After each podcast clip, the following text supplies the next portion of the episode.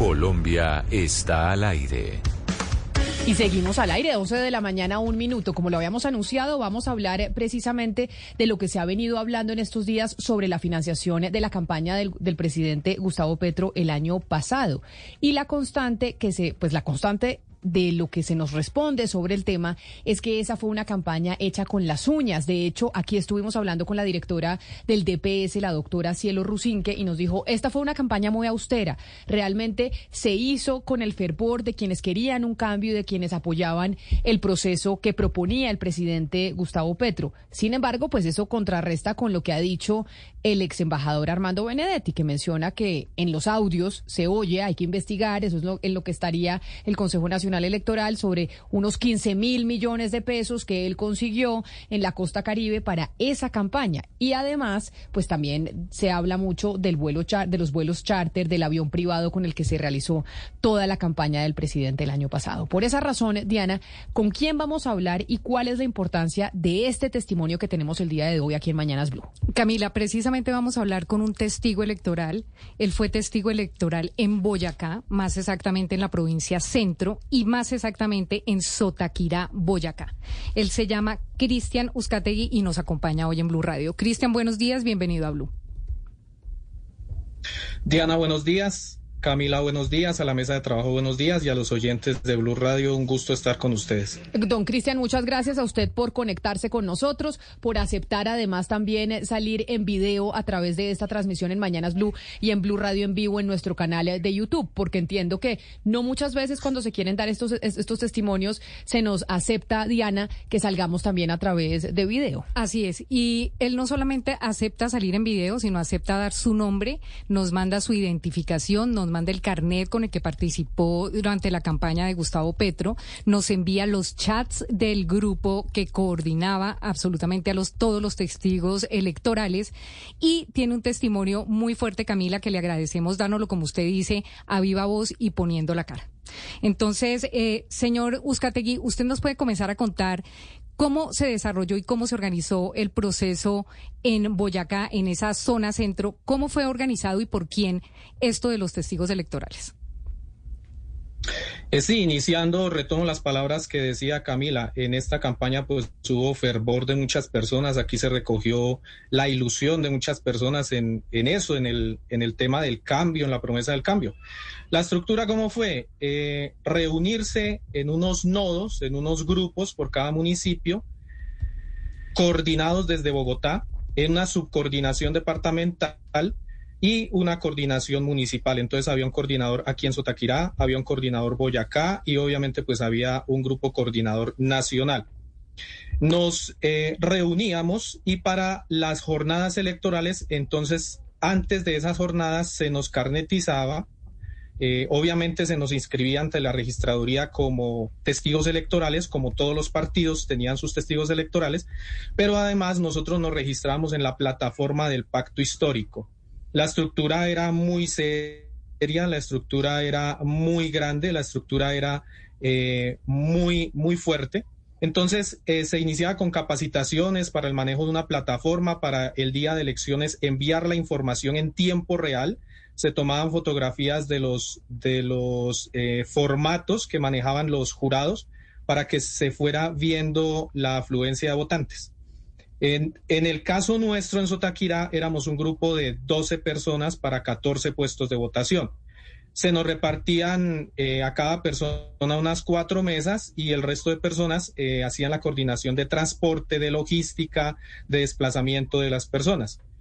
Luego, en ese día, desde las 8 de la mañana, nos presentábamos, hacíamos nuestros reportes eh, periódicos de la información, registrábamos la misma información que se iba consignando en los E14 y en la plataforma se iba subiendo tanto fotografías como los datos numéricos de las votaciones en cada uno de los puestos. Eh, luego de eso, entonces ellos en Bogotá hacían la compilación de toda la información y tenían en tiempo real precisamente eh, la cantidad de votos que se tenía en el caso de las consultas interpartidistas, en el caso de la primera vuelta y en el caso de la segunda vuelta. Lo que sí tengo que señalar es lo siguiente. Desde el principio a nosotros se nos dejó claro que el pacto histórico nos iba a reconocer y nos reconoció eh, un pago por ese servicio, por ese voluntariado. Bueno, voluntariado entre comillas, se nos retribuía un pago en el caso de nosotros en Sotaquirá de 60 mil pesos. Eh, allí existe entonces como de la plataforma a través de la cual llegaba. Entonces se podía a través de su propio banco digital, que era Davi Plata o Neki, o a través de su red que en el caso nuestro la mayoría fue a través de, de, esa empresa de giros.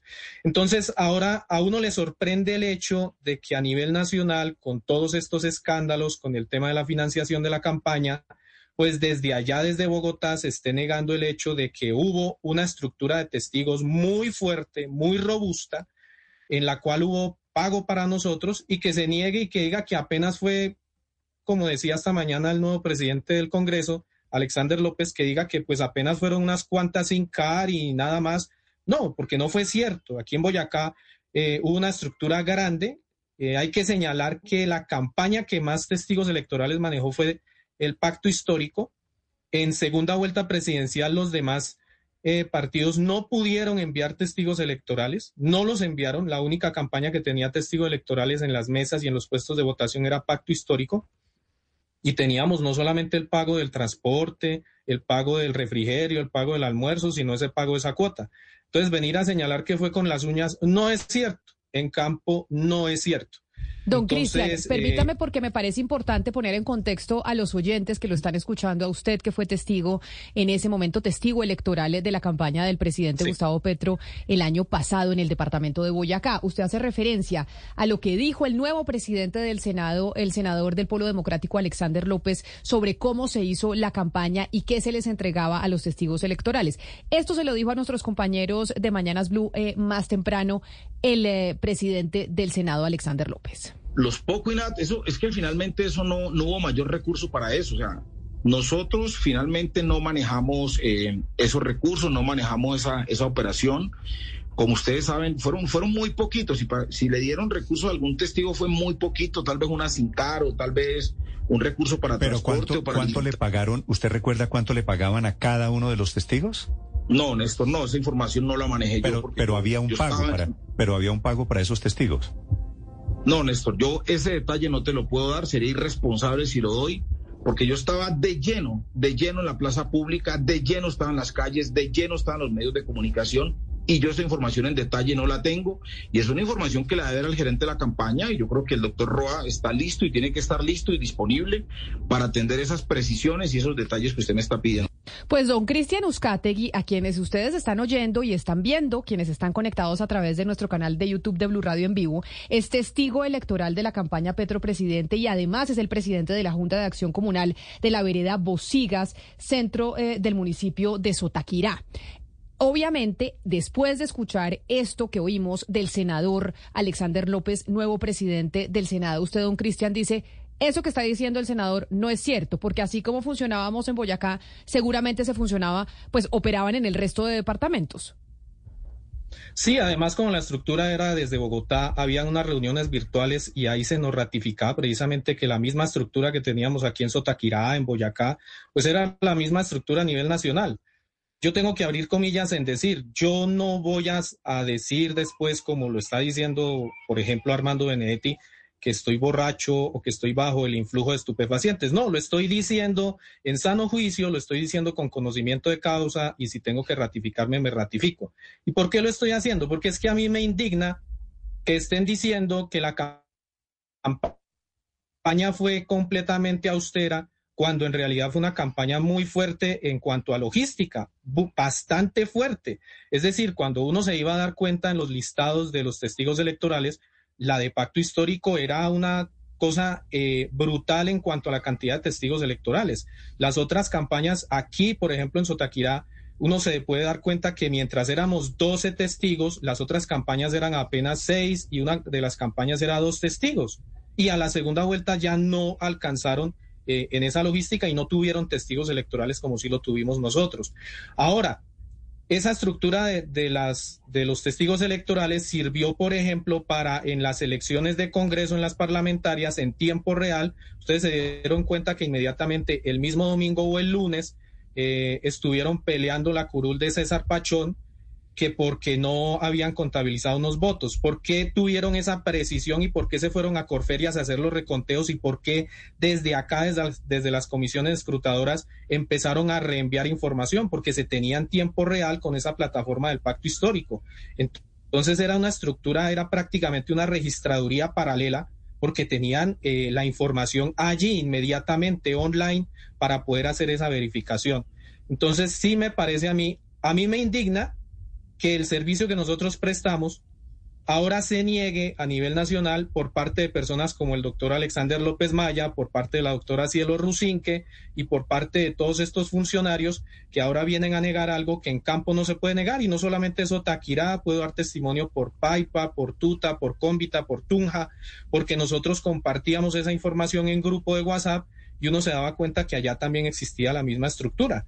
Entonces no es válido que vengan ahora a negar eso que sí vayan a decir que es la, la dirección o la gerencia de la campaña la que tiene esa información precisa. Bueno, sí, pero entonces que salgan y reconozcan que sí hubo la estructura de testigos pero electorales. Porque usted que quiere, no lo nieguen. Pero usted, ¿por qué quiere, don Cristian, decir esto ahora? Usted dice, a mí me molesta y estoy indignado, no estoy borracho ni drogado como Armando Benedetti o ni triste, como dijo decir después de dar las declaraciones, sino que estoy indignado porque aquí hubo una gran estructura y hubo un gran trabajo, pero usted entiende que este testimonio obviamente pues le hace daño al gobierno que usted apoyó. Entonces por eso le pregunto, ¿por qué salir hoy a decir esto? Camila, es por un tema de indignación, es por un tema de que el cambio era precisamente de que no se repitieran las costumbres de, de anteriores campañas, de anteriores gobiernos, de financiaciones oscuras, eh, de prácticas clientelistas, de prácticas corruptas. Entonces, de verdad que se creyó en el cambio y aquí la gente le creyó en el cambio. Entonces, ahora, ¿qué pasa? Que a uno le da vergüenza, a uno le da vergüenza con los vecinos, a uno le da vergüenza con los amigos, que después de uno haber ido hasta la casa de ellos, hasta el lugar de ellos, de compartir la propuesta, de decirles, mire, que parece que hay una esperanza, entonces ahora salgan con todos estas, estos escándalos y pues eh, los vecinos pues es, es objeto uno de burlas y como lo dicen ustedes, yo pertenezco a una junta de acción comunal, eh, tengo personas que, que, con las cuales me relaciono aquí en mi vecindario, entonces ya uno pasa eso, pasa vergüenza. ¿Sí? Allá en el gobierno nacional, pues ellos como una avestruz meten la cabeza ahí en la tierra, no salen a los medios de comunicación, no dicen absolutamente nada, pero nosotros aquí en terreno sí quedamos con ese estigma. Yo le, pero yo, le quiero hacer una pregunta muy respetuosa y no quiero que se me vaya a ofender, Cristian. Y es, lo que pasó con Armando Benedetti, lo que oímos de los audios es que tal vez él estaba muy molesto porque ni siquiera le preguntaron para poner a alguien en un ministerio, para darle algún cargo, para ubicarlo a él mejor en el gobierno nacional. ¿Usted comparte tal vez esa molestia? ¿Usted tal vez le habían prometido algo, pues dentro de Boyacá, en alguna entidad, y no le dieron eh, algún puesto o algo, o, algo para alguien cercano a su organización y por eso también está molesto en esta oportunidad? No, para nada. En mi caso no es un tema de burocracia, en mi caso no es de que me hubieran prometido un contrato, que me hubieran prometido un puesto de trabajo. Yo trabajo en una empresa privada, eh, yo no trabajo en el sector público. Eh, yo no soy contratista público, eh, yo fui educador de básica primaria, entonces es, fue más por convicción. O sea, en mi caso, y yo sé de varios compañeros de Sotaquirá, fue por una convicción, por ideales, por una transformación, eh, por hablarle a la gente y decirle, hombre, parece que hay una esperanza. Entonces no es un tema de burocracia, esto no es una retaliación, esto no es por decir, venga, ahora espero que me llamen y me digan, venga, le vamos a dar el contrato que le prometimos o el puesto que le prometimos. No, porque en ningún momento a mí me prometieron un puesto o un contrato. Esto fue un voluntariado y eso sí hay que señalarlo. El voluntariado para el pacto fue muy grande porque hubo gente convencida campesinos, estudiantes, líderes sociales, líderes comunitarios, eh, mujeres, de todo. Yo sé que en las otras regiones, afrodescendientes, indígenas, apoyaron esto con convicción. Pero es que uno también tiene el tema, ahí sí lo señalo, de dignidad. Entonces a uno le indigna el hecho de que con, la esperanza jugaron y ahora eh, uno los ve allá en el alto gobierno peleándose por nombramientos, por contratos, por cuotas burocráticas, que nosotros de eso no tenemos nada que ver. Entonces es puro un tema de dignidad. Y, y, yo sé que en las regiones es difícil que las personas eh, señalen las cosas directamente con su rostro, con su nombre. Yo solamente invito a las personas a que si de verdad creemos que debe haber un cambio en este país, lo debemos dar de abajo para arriba entonces. Entonces los ciudadanos debemos pronunciarnos y decir, hombre, ya estamos cansados de esta vaina. Ya estamos cansados de la corrupción, ya estamos cansados del clientelismo, ya estamos cansados del engaño, ya estamos cansados por esa pelea, por el botín grande que es el presupuesto nacional. Entonces nos toca a nosotros sacar la cara, pero yo sé que de aquí en adelante va a ser muy difícil, el riesgo que uno corre es muy grande. Aquí en Boyacá los fervores políticos son muy profundos y uno sabe que la gente que todavía cree en este proyecto y que sí tiene algunos intereses grandes económicamente, pues se le van a venir a uno encima y por eso le, decía a Diana anteriormente, por eso lo hago demostrar mi nombre, demostrar mi rostro para que si de aquí en adelante me llega a pasar algo a mí o a mi familia aquí donde vivo, pues que ya se sepa por qué es, porque yo enemigos de otro lugar no tengo. Entonces lo hago así, abiertamente, para que no digan, ay, es un bot, es un troll, es un bodeguero. No, es una persona, es un ciudadano que prestó un servicio y pues ya se indigna con ese tema. Señor Uzcategui, eh, en Boyacá y en ese sector de provincia centro, y usted fue llamado por qué líderes políticos del pacto histórico para conformar este, lo que usted habla, voluntariado, lo que usted denomina voluntariado, pero que en realidad resultaron pagándole refrigerios, almuerzos, buses eh, y hasta el haber participado como testigo electoral con 60 mil pesos el día de las elecciones. ¿Quién, ¿Quién lidera todo esto? ¿Con quién se comunicaban ustedes cuando necesitaban refrigerios o necesitaban un bus o necesitaban eh, contratar más testigos electorales? ¿Quién es el líder en Boyacá eh, que, que tiene conexión entre ustedes y la campaña de Gustavo Petro? Nosotros a nivel de Sotaquira tenemos un coordinador. Eh, esa persona contactó a, paisanos de acá que tuvieran alguna inquietud por el tema del pacto histórico y de abajo para arriba iba esa conexión. Hay un coordinador eh, del departamento y hay una coordinación nacional. Eh, lo digo abiertamente, yo sé que, que él es muy emotivo y después me llamará o me contactará a decir, ¿y usted qué es lo que está haciendo? En el caso de César Pachón era el contacto acá, entonces nuestro, nuestro coordinador municipal se comunicaba muy directamente con él y con la persona que coordinaba aquí en, en el departamento.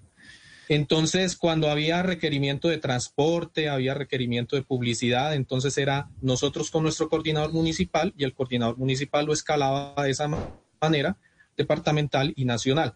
Entonces, de, esa forma se obtenía el apoyo que se necesitaba durante la jornada electoral.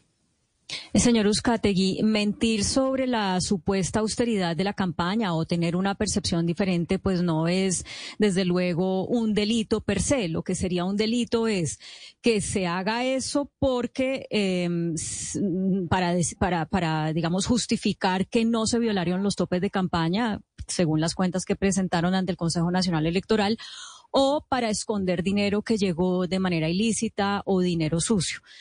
Quiero preguntarle si usted sospecha que ese dinero con el que les pagaron a ustedes es un dinero que no se reportó a las cuentas oficiales de la campaña y si adicional a eso sospecha que, que entonces es un dinero que podría venir eh, de fuentes ilícitas como las que dio a entender eh, Armando Benedetti o, o sencillamente que no se reportó a la campaña, lo cual también es un delito. Pues obviamente nosotros desde acá, desde de, las localidades, desde los municipios, pues no tenemos acceso al tema del manejo económico de la campaña, pero sí nosotros eh, teníamos acceso al tema de solicitar lo que necesitábamos y del pago para nosotros y de todos los temas de gastos para la campaña. Claudia, ¿sabe qué? Acá Pero uno se encuentra la sorpresa, por ejemplo, si lo puedo mencionar, de, Sí, don Cristian, es que lo perdimos por un momento, entonces pensamos que se había caído la comunicación. Pero antes de que usted siga con su respuesta, estamos hablando con don Cristian Uzcategui, que fue testigo electoral de la campaña de Gustavo Petro en el 2022 en el departamento de Boyacá, viendo una publicación del portal La Silla Vacía que se publicó el 2 de mayo. Hacen toda una investigación sobre el tema de los testigos electorales, de lo que nos está eh, contando don Cristian. Y en una de las de los apartes de esa investigación dicen lo siguiente y se lo voy a leer textual. Aunque se presentó como un ejército de voluntarios para custodiar las elecciones, la silla vacía documentó que por lo menos mil de ellos, mil de esos voluntarios, repartidos en ocho regiones del país, recibieron pago por su trabajo en la primera vuelta. Estos pagos de una operación sin precedentes de testigos no fueron registrados por la campaña de Petro Presidente ante el Consejo Nacional Electoral. Es lo que dice la silla vacía, Claudia, un poco también respondiendo a su pregunta que, usted le hacía a don Cristian de si se reportaron o no estos pagos a los testigos en la campaña, que se hablaba de un, ejército eh, de voluntarios, pero realmente a muchos de ellos, y usted no lo confirma, don Cristian, les pagaron. Sí, efectivamente a nosotros nos pagaron. Nosotros actuamos de buena fe. Es decir, nosotros no tenemos acceso a saber de dónde venía el dinero, eh, cuál era la fuente de financiación, si nosotros participamos en, en, todo este proceso electoral apoyando eh, por pura convicción un proyecto y pues obviamente nosotros no sabíamos de dónde, pero uno se encuentra la sorpresa, yo personalmente me encontré la sorpresa de esa investigación de la silla vacía, en donde eh, a través de la investigación, pues al contactar ellos al gobierno nacional, gobierno nacional y en las cuentas que pasaron al Consejo Nacional Electoral, no aparece el tema de testigos electorales. Entonces yo también quiero manifestar que pues uno no quiere que su nombre eh, esté manchado de decir, ah, es que usted participó en una ilegalidad. No, nosotros, eh, como testigos electorales en las regiones, no teníamos conocimiento de que nuestro voluntariado y los gastos de esos días no se iban a reportar ante el Consejo Nacional Electoral. Yo sé de, de, fuente de allí de la silla vacía que ellos han contactado testigos electorales en todo el país, a nosotros en Boyacá y en otras regiones. Entonces es inocultable. Ahora, que de arriba para abajo de los funcionarios del gobierno lo digan y lo intenten ocultar, pues sí, es fácil de parte de ellos, porque la voz de nosotros desde las regiones no tiene, no tiene réplica de abajo para arriba. Sí, pero señor Uzcategui, mire, eh, en esa misma investigación de la silla vacía se dice que el partido, el, el pacto histórico inscribió 71 mil testigos electorales, 71 mil en todo el país. Ninguna otra candidatura, ningún otro partido logró hacer esa, ese número de, personas inscritas. Es decir, que esas 71 mil personas, esos 71 mil testigos electorales, ¿se les pagó cada uno 60 mil pesos? Por los 70 mil no podría darle testimonio, pero sí le doy testimonio del entorno cercano que yo directamente puedo, puedo testificar. A nosotros en Sotaquirá todos los testigos nos pagaban a nuestros vecinos de acá de Paipa, Cómbita, Duitama, Tunja y etcétera, también. Y lo que ha podido hacer la silla vacía es contactarse con testigos de otras eh, regiones que se han atrevido a mencionar con su nombre, con su identificación, que también le pagaron. Entonces, de ahí a que se piense que a todos los testigos, pues puede haber la posibilidad muy grande, porque es que la estructura fue enorme. Uno sacaba el listado acá y como usted lo dice, eh, la cantidad de testigos en comparación con otras campañas era absurda. y, se lo eh, digo, y se lo digo, y se lo digo por esto, señor Uzcategui, porque es que claro, había unos topes que supuestamente esos topes no se podían violar.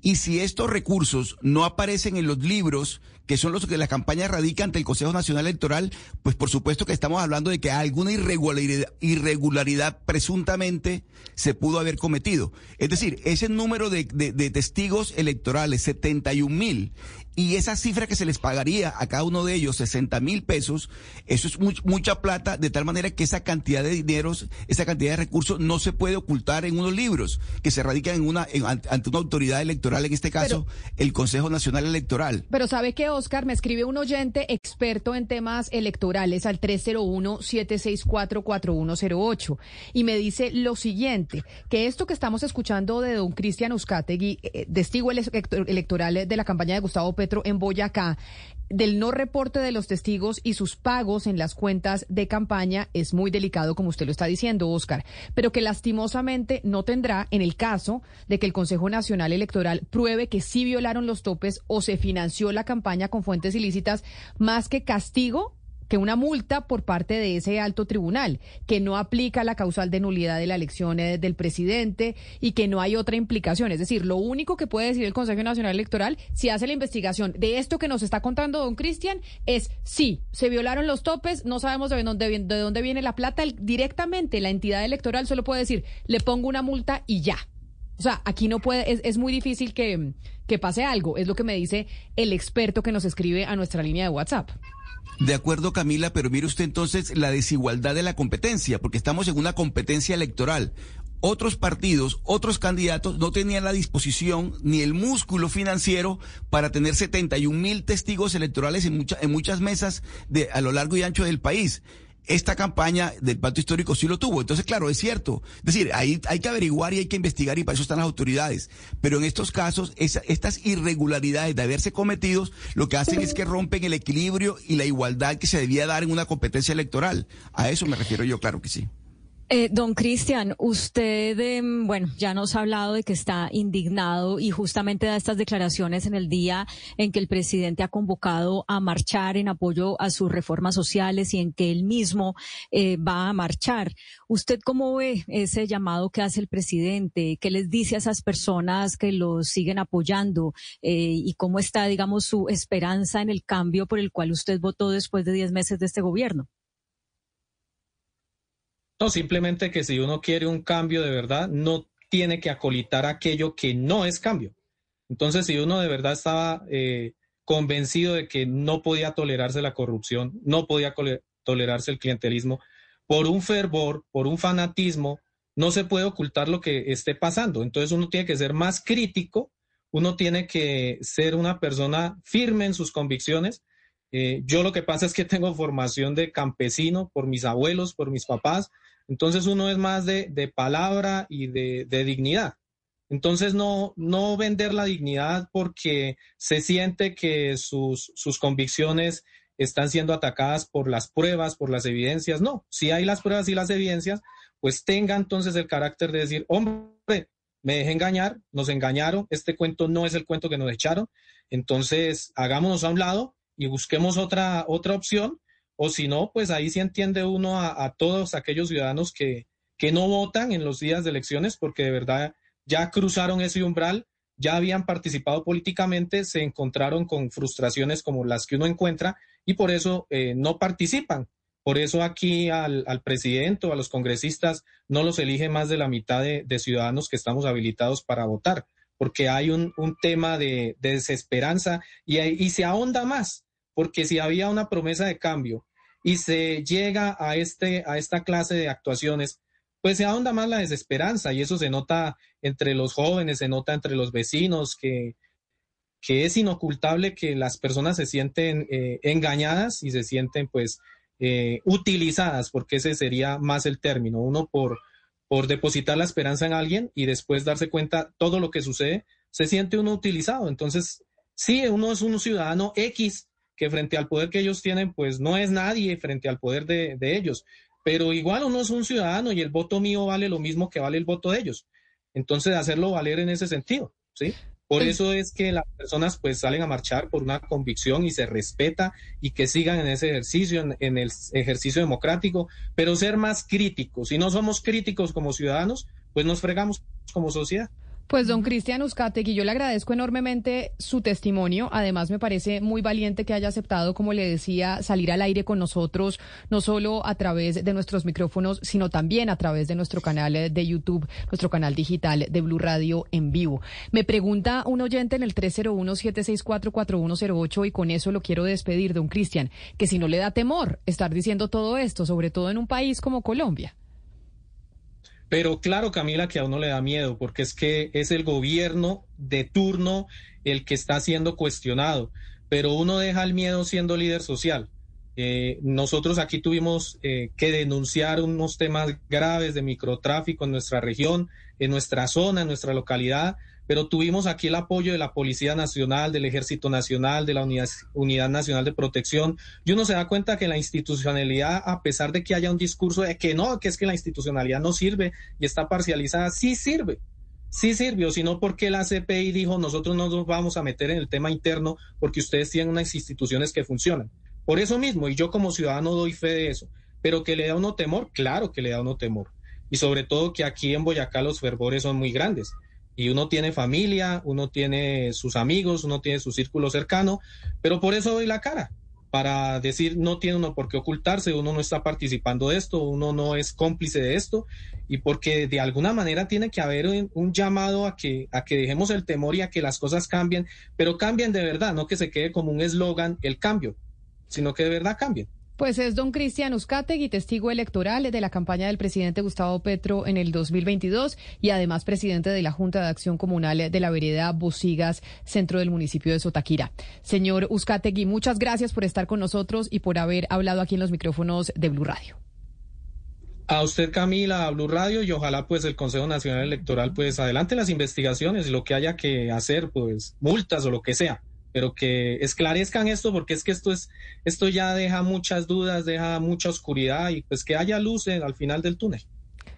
11 de la mañana, 31 minutos. Este testimonio que logramos desde el departamento de Boyacá se da, entre otras cosas, por lo que decía esta mañana el presidente del Senado, Alexander López, quien reemplazó a Roy Barreras después de que el Consejo, después de que el Consejo de Estado pues dijera que su elección no era regular. Decía esto Alexander López sobre la austeridad de la campaña del presidente Gustavo Petro el año pasado. O sea, si hubo una campaña limitada en recursos, fue esta. O sea, esto fue una campaña que, que, finalmente no, no tuvo recursos, una campaña muy limitada. La gente en, los barrios, la gente del movimiento estudiantil, los jóvenes, la gente de la cultura, eh, los trabajadores, o sea, cada sector se organizaba compraba sus camisetas, sus gorras, las mandaba a hacer, se montaron talleres en los barrios, en muchos barrios, en muchas en muchas sedes sindicales para hacer camisetas, para hacer vallas, para hacer pancartas, para hacer, pero la verdad es que plata en lo concreto no hubo para, para las regiones, o sea, o sea, esto fue una campaña muy, muy limitada y muy precaria, o sea, eso es imposible que eso haya pasado y menos para el Pacífico. Esta es precisamente la declaración que da esta mañana el presidente del Senado y por esa razón tenemos el testimonio de don Cristian Uzcategui, quien dice, Oscar, que eso no es verdad y que él lo puede decir directamente como testigo electoral. Pero mire, Camila, el testimonio del señor Uzcategui, es otra razón de más para que el gerente de la campaña del doctor Gustavo Petro, el doctor Roa, hoy presidente de Ecopetrol, dé la cara y dé explicaciones, porque necesariamente quien tiene que explicar cómo se manejaron los recursos en la campaña del pacto histórico es su gerente, el doctor Roa. Y el doctor Roa en estos momentos, con este testimonio del señor Uzcategui, más lo que dijo Armando Benedetti, más lo que se ha sabido, yo sí creo que ya es hora que el doctor Roa diga, hombre, mire, este, como, como gerente de la campaña, esto fue lo que pasó con, los recursos, así se manejaron y, es, y que dé explicaciones. Y, de alguna manera la, opinión pública comienza a entender exactamente qué pasó. Pero este testimonio del señor y Camila, donde se dice que se les daba 60 mil pesos a cada uno de los testigos electorales, ese testimonio amerita por lo menos que el señor Roa, el doctor Roa, diga y dé explicaciones. Claro, difícil que el eh, presidente de Ecopetrol se le permita dar explicaciones precisamente por el cargo que hoy ostenta, que es ser el presidente de una de las compañías una de las compañías, no, la compañía más importante de Colombia y de la que dependen varios de los ingresos eh, que tiene la nación. Claro, pero precisamente el señor presidente del Senado, Alexander López, dijo esta mañana que se le daría la instrucción para que hablara y que lo que necesita el país es que el señor hable. Entonces, todos los medios, yo creo, y todo el país está esperando que el señor hable. Pero además, Camila, se repite la idea de la austeridad, que, que no es cierto. Pues está muy bien que ellos defiendan la, la, decencia de la campaña, que eso está muy bien, pero repetir y repetir que fue una campaña austera no es cierto. Uno va a los números blancos, lo que ellos reportan y fue la, campaña que más gastó. Que era lo que usted contaba ayer, que usted decía, viendo los números de lo que reportaron ante el Consejo Nacional Electoral, en el 2022 es una realidad que la campaña del presidente Gustavo Petro fue la campaña que contó con más dineros y más plata gastó. Sí, que no tiene nada de malo al final. Exactamente. no tiene nada de malo. Desde el lado formal, de, desde, si no hay contabilidad paralela, pues no se vuelan los topes, pero estuvieron en primera vuelta solamente mil millones por encima en gastos respecto a Federico Gutiérrez y en segunda vuelta, bueno, el ingeniero Camila, por cada peso que, que Gustavo Petro gastó, el ingeniero gastó uno es decir, el 20% de la segunda vuelta. Pero mire, mire Sebastián, eh, los topes eran en la primera vuelta 28 mil millones y en la segunda vuelta 13 mil millones. Y Armando Benedetti, que fue la mano derecha de la, durante toda la campaña de, jefe de campaña de, Gustavo Petro, habló de 15 mil millones. Es decir, esas cifras tan, tan voluminosas, tan estrambóticas, tienen que aparecer en algún momento. Yo no creo que Armando Benedetti, por efecto de la, de la, de la ira, la rabia y el alcohol y demás, se inventó una cifra, 15 mil millones esa cifra tiene que tener algún sustento. De acuerdo, pero y ahora aparece el testimonio del señor Uzcategui, entre otros testigos. Entonces ahí se va armando un rompecabezas que es el que la opinión pública del país necesita armar. Pero también es cierto que todavía no se puede decir que efectivamente lo que dijo Armando Benedetti en ese audio es verdad, Oscar. Eso también hay que aclararlo. Es decir, que él haya dicho es que yo recibí 15 mil millones de pesos, pues él puede decir muchas cosas, pero él tiene que probar que eso es cierto. Y ya salió y dijo que es que era que estaba pues borracho y triste. Eh, de, acuerdo, y así, y para eso son las investigaciones y, eso se sabrá al final. Pero lo que digo yo, Camila, es que esa cifra de 15 mil millones, él no, la pudo sacar de la nada, digo yo. O sea, estoy aquí especulando, obviamente. nada más es eh, sumo, por ejemplo, cuántos testimonios en medios y también comentarios que a uno le hacen a ustedes también sobre la segunda vuelta de Juan Manuel Santos que de lo que se movió en la costa. Eso hay teorías de que se movió mucho efectivo, pudo haber sido así, pero hoy en día pues no conocemos números, testimonios, videos de que en la campaña de Juan Manuel Santos en la segunda vuelta, pues la costa se movió a punta de cash. ¿Puede ser así? Sí, pero, pero, el gerente, el gerente de esa campaña de Juan Manuel Santos acaba de ser eh, eh, condenado. O sea, digo, eh, para eso son las investigaciones, para eso son las investigaciones y hay que hacerlas, pero no podemos seguir diciendo que, es que no, que no pasó nada, que es que esta era, la, era el licor y era no sé qué, y era la rabia. No, investiguemos, investiguemos porque la única manera de fortalecer nuestra democracia es que este tipo de episodios, el de ahora, el anterior, el anterior, de todas las elecciones que se han realizado en Colombia, se les echa tierra y no es bueno, no es sano. Hay que hacer las investigaciones y llevarlas hasta el fondo. Y como decía el, propio presidente, caiga quien caiga, que se hagan las investigaciones. Eso es lo que hay que hacer.